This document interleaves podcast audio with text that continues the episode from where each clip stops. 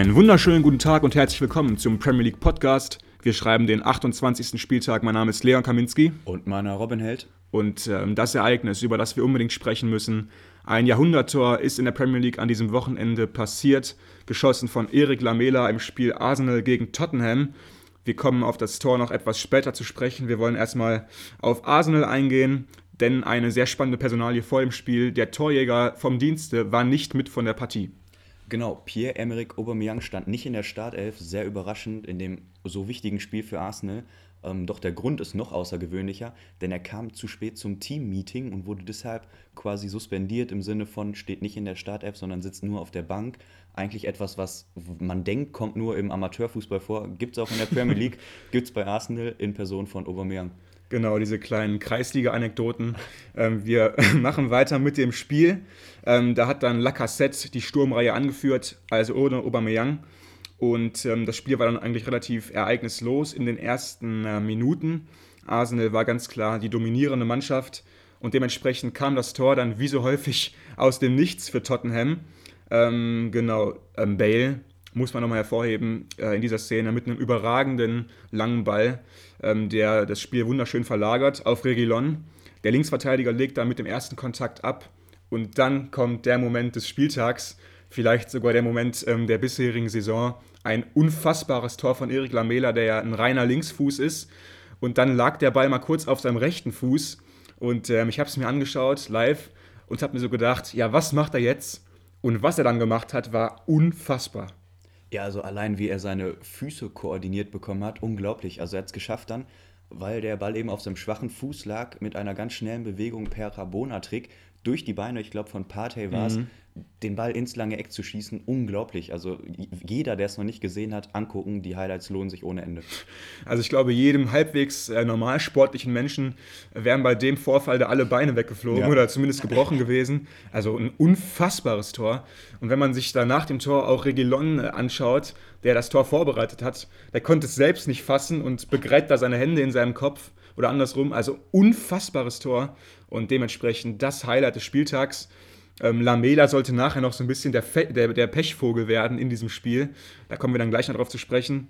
Aber erstmal hat dann äh, Arsenal wirklich gut reagiert. Man könnte ja auch meinen, okay, sie spielen gut und fangen sich dann so ein unglückliches Tor für sie. Ähm, dann geben sie vielleicht auf oder zagen oder verzagen. Haben sie nicht gemacht und haben weitergemacht und kamen dann auch zum verdienten Ausgleich durch Martin Oedegaard vor der Pause noch. Genau, auch das ein schöner Spielzug. Ähm, aus der Außenseite hat sich Tierney sehr gut gegen Doherty durchgesetzt. Ähm, ging vielleicht ein bisschen zu leicht, aber trotzdem dann schön gespielt in den Rückraum. Ganz kurz, das, das ging viel zu leicht. Also das darf Doherty da nie passieren. Der ist ein erfahrener Außenverteidiger. Und der stand gestern schon in der Zeitung, dass Tierney äh, da vorbeigehen will an der Außenlinie. Das darf Doherty nie passieren, der ja auch extrem in der, in der Kritik steht. Und ich denke, vor allem die Außenverteidigerpositionen bei Tottenham sind gerade ein riesiges Problem. Ja, man muss es vielleicht im Kontext sehen. Also Doherty, ich glaube, der Kommentator hat dreimal seine Auswechslung gefordert, weil er wirklich völlig von der Rolle war. Mhm. Und in diesem katastrophalen Spiel, fand ich, war diese Aktion noch eine der vertretbareren. also muss man vielleicht, äh, ja, weiß ich nicht, vielleicht so sehen. Auf jeden Fall dann nach einer Hereingabe hat Oedegaard ein Tor erzielt, ähm, obwohl er den Ball eigentlich überhaupt nicht richtig getroffen hat. Mhm. Also erstmal, der wäre nicht reingegangen. Luis hätte den locker fangen können, aber er wurde nochmal abgefälscht vom Innenverteidiger der Spurs und ist dann unglücklich ins lange Eck gefallen. Ähm, insgesamt ein verdientes Tor, aber in der Entstehung definitiv glücklich. Genau, dann war direkt Pause. Es stand also 1 zu 1 in der Pause. Und ähm, es war echt sehr spannend, weil Arsenal ähm, doch die deutlich bessere Mannschaft war und ähm, José Mourinho und Tottenham haben mich wirklich sehr enttäuscht. Wieder einmal, weil ich glaube, sie haben einfach viel, viel mehr drauf. Darüber müssen wir jetzt nicht nochmal äh, ausführlich sprechen. Und dann wollte ich vor allem mal sehen, äh, wie beide Mannschaften so reagieren in der zweiten Halbzeit. Und Tottenham hat einfach ähm, ja, ziemlich schlecht weitergespielt. Und ähm, dann kam es auch zu einem sehr, sehr unglücklichen Elfmeter aus Tottenham Sicht. In der 63. Minute wurde dann äh, Lacassette vermeintlich gefault von Davidson äh, Sanchez im Strafraum. Das war echt ein bisschen knifflig, weil Lacassette kommt noch zum Abschluss und danach trifft ihn Sanchez halt. Was sagst du? Ja, wir sind uns da ein bisschen uneinig. Wir haben schon vor der Folge ein bisschen drüber diskutiert. Der, der springende Punkt ist ja, dass Lacassette eigentlich ohne Beeinträchtigung schießen kann. Er trifft den Ball nicht gut. Äh, der rutscht so nach oben, eigentlich kein richtiger Torabschluss. Und dann kommt eben Davinson Sanchez und trifft ihn danach. aber auch nicht voll, sondern nur leicht. Also wenn das zeitgleich mit dem Abschluss passiert wäre, wäre es für mich ein klarer Elfmeter, aber weil es eben zeitlich gesehen danach passiert, für mich umstritten. Und ich hätte gesagt aus meiner Erfahrung, dass die tendenziell nicht gepfiffen werden. Also du meinst eher nein. Ähm, ja, interessant auf jeden Fall. Ich hätte ihn auch gegeben, weil für mich war es ein Foul. Und ähm, wenn ein Foul im Strafraum passiert, ist es nun mal äh, mathematisch im Fußball gesehen ein Elfmeter. Und äh, dementsprechend, ähm, ja, kann man den durchaus geben. Ich fand ihn auch nicht unberechtigt, wie nachher José Mourinho auch meinte. Er hat natürlich äh, nicht so gesehen. Ähm, am Ende verliert dann äh, Arsenal ein ähm, bisschen glücklich sogar noch in der Schlussphase, weil Tottenham nochmal eine richtige Schlussoffensive gestartet hat. Und man denkt sich ja mittlerweile wirklich bei Tottenham, warum nicht schon früher? Die können echt so einen guten Fußball spielen und äh, Kane dann auch noch mit einer richtig großen Chance, wo er einen Freistoß an den Pfosten haut. Der Nachschuss dann auch noch sehr gefährlich. Also sie kamen noch zu Großchancen, weil sie halt wollten und sie waren sogar in Unterzahl, weil eben Lamela dieses Missgeschick passiert ist und er vom Platz geflogen ist. Genau, vielleicht noch zur gelb-roten Karte, die war auch nicht ganz unumstritten. Ähm, da trifft er mit der Hand den Gegenspieler im Gesicht. Ich finde das immer schwierig, weil eigentlich, sobald du gelb gibst, gehst du ja von einer gewissen Absicht aus oder zumindest in Kaufnahme mhm. des Treffen des Gegenspielers. Ähm, man hat auch Mourinho bei der Szene, wenn ihr die Highlights seht, im Hintergrund gesehen. Er war komplett fassungslos, konnte die Entscheidung überhaupt nicht nachvollziehen, aber ging wahrscheinlich unterm Strich in Ordnung. Ähm, vielleicht noch der Vollständigkeit halber, dass Lamela überhaupt auf dem Platz stand zu dem Zeitpunkt lag daran, dass Son sich wohl relativ schwer verletzt hat in der ersten Halbzeit. Ja. Also ganz, ganz bitter für, für die Spurs, der ja auch eine unglaubliche Saison gespielt hat mit Kane zusammen, vielleicht sogar die Spieler der Hinrunde gewesen.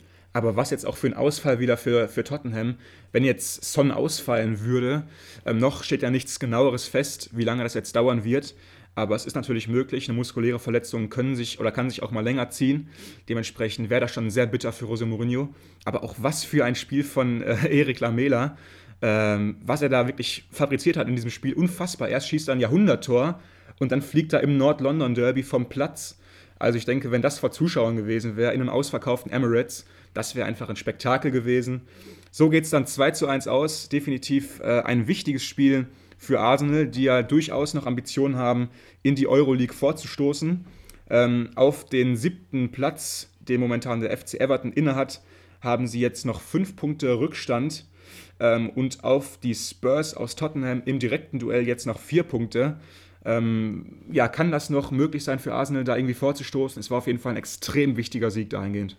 Ja, und die Form spricht für Arsenal. Also ich denke, in so einer Saisonschlussphase ist immer die Form sehr wichtig und wenn sie jetzt einen Lauf starten, vielleicht vier, fünf Spiele gewinnen, haben sie definitiv noch Chancen, in die Euroleague zu kommen.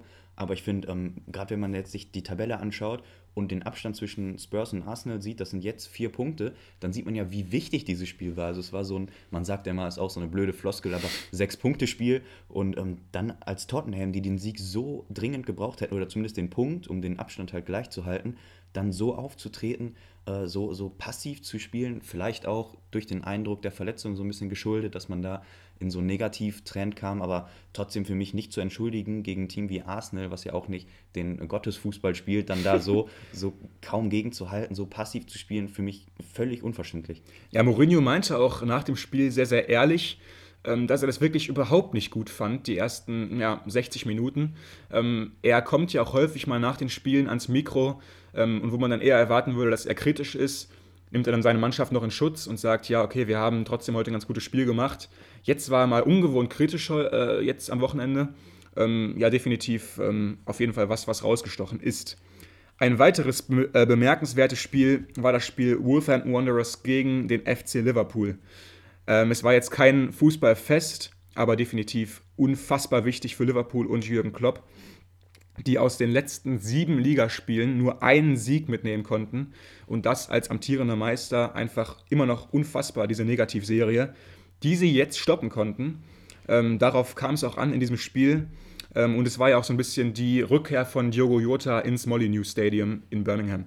Genau, es passte wirklich wie die Faust aufs Auge, denn genau er ist derjenige, der den Siegtreffer erzielen konnte gegen seinen Ex-Verein. Und ich finde, es passt auch zur Liverpool-Saison. Irgendwie der Einzige, der liefert, ist einer, der neu ist. Mhm. Also es, es, ist einfach symptomatisch und es passt.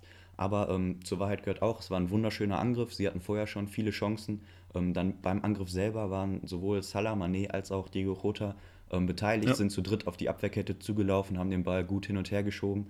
Am Ende war es dann Diego Jota, der den Ball in die kurze Ecke versenken konnte. Also da kann man wirklich nichts gegen sagen. Ein Top-Angriff, wirklich so Liverpool-Style, also das sah mal wieder richtig gut aus. Auch Thiago kommt langsam in Form. Also gehen wir später noch darauf ein, mhm. wenn wir ähm, Richtung Champions League gucken. Aber es wird ein bisschen und es war ganz, ganz wichtig, diesen Negativtrend jetzt zu beseitigen.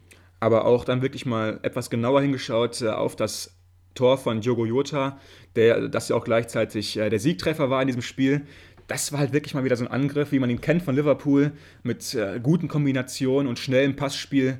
Ähm, kommen sie da zur Chance hat man ja einfach viel, viel zu selten gesehen in den letzten Wochen und Monaten, weil das macht sie auch so gefährlich offensiv, dass sie eben so variabel sind und alle Spieler, die da vorne spielen, haben eine wunderbare Technik und können gute Bälle spielen.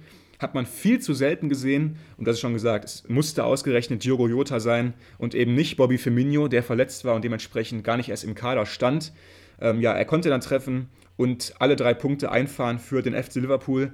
Klopp ähm, meinte dann nach dem Spiel auch äh, Three Dirty Points, also ein ganz dreckiger Sieg da für ihn, würde ihm auch gefallen. Natürlich, das Spiel wurde wieder mal überschattet von einer schweren Verletzung eines Wolves-Spielers. Es war Rui Patricio, der erfahrene portugiesische Torwart. Ähm, ja, wirklich gute Besserung, das sah nicht gut aus. Wurde da äh, ja, umgerannt, kann man sagen. Und gerade bei den Wolverhampton Wanderers muss sowas wieder passieren, nachdem ja auch schon Raúl Jiménez ähm, mit der Kopfverletzung so lange ausfällt. Ähm, einfach unglücklich und ähm, ich denke, das ist dann auch das Wichtigste nach so einem Spiel, dass es dann auch ihm besser geht und dann ähm, möglichst schnell wieder ähm, er auch einsatzbereit ist. Aber du hast es schon gerade kurz angesprochen, wir wollen jetzt auf den größeren Kontext eingehen, ähm, generell bei Liverpool, aber auch bei ein paar anderen englischen Mannschaften, weil Liverpool konnte ja auch schon äh, in der Woche davor äh, ein Erfolgserlebnis äh, einfahren. Genau, nämlich in der Champions League gegen Red Bull Salzburg, äh, nee, Leipzig, so rum. die sind natürlich ähm, ja, extrem wichtig für Liverpool. Ähm, und ich finde auch, dass es überhaupt nicht in diese Serie von Spielen von Liverpool reinpasste. Also sie haben ein ganz anderes Gesicht gezeigt. Thiago, für mich das beste Spiel, was ich im Liverpool-Trikot von ihm gesehen habe. Wirklich sehr, sehr stark. Also ähm, herausragende Pässe gespielt. Ähm, ja, sie sind auch völlig ungefährdet. Ich finde defensiv wie auch offensiv ähm, top gewesen, völlig ungefährdet gewonnen in beiden Spielen. Also ich war ehrlich enttäuscht. Ich hatte gehofft aus deutscher Sicht, dass man mit Leipzig da vielleicht einen Kandidaten hat, der Liverpool schlagen könnte. Gerade in der Form, in der Leipzig war, im positiven mhm. Sinne und in der Form, in der Liverpool war, im negativen Sinne. Aber ähm, sowas eben überhaupt nicht. Und es war vielleicht für Liverpool die angenehme Abwechslung und sie konnten auf voller Linie überzeugen. Ja, insgesamt ist es dann nachher 4-0 ausgegangen nach beiden Spielen. Liverpool konnte beide Spiele einfach super sicher mit 2-0 gewinnen.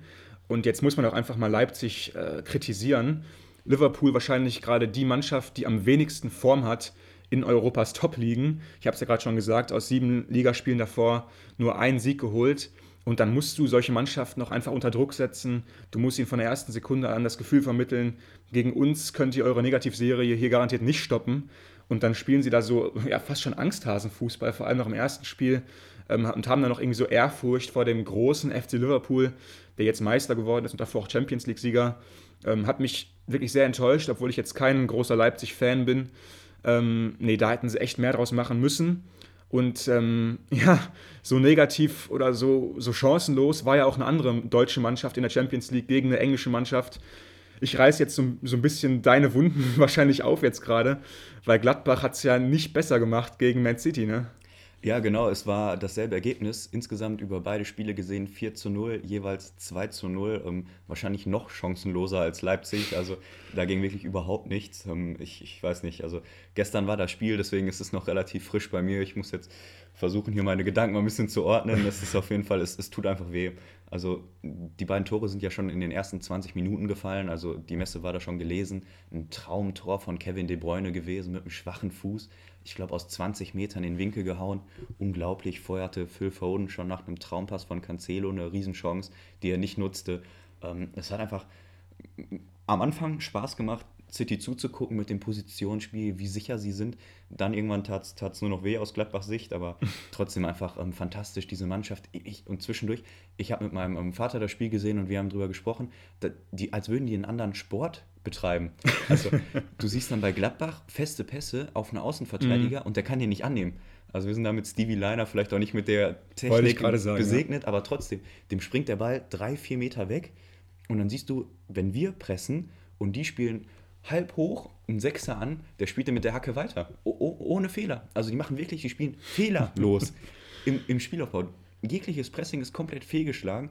Wenn du es mal geschafft hast, dass sie den Rückpass spielen müssen, Ballgewinn war gar kein Thema. Wenn du es hingekriegt hast, dass sie den Rückpass zum Torwart spielen, hat Ederson den Ball 200 Meter nach vorne gepölt und es war auch gefährlich. Also, ja, äh, ich habe natürlich jetzt gewusst, dass ich so ein bisschen in so ein Wespennest äh, reinsteche, wenn ich das äh, äh, anspreche hier. Ähm, aber wir können noch mal ganz kurz den Bogen wieder zurückschlagen. Würdest du das auf die Bundesliga und auf die Premier League im Vergleich generell beziehen? Dass halt jetzt wirklich dieser Vergleich Premier League, Bundesliga ganz klar an die Premier League geht? Oder war es auch einfach nur so ein Ding, Leipzig und Gladbach waren einfach nicht positiv genug in den beiden äh, Spielen? Ja, also man könnte ja jetzt sagen, dass der englische Fußball dem Deutschen weit voraus ist, weil man in der Champions League jetzt diesen direkten Vergleich hatte.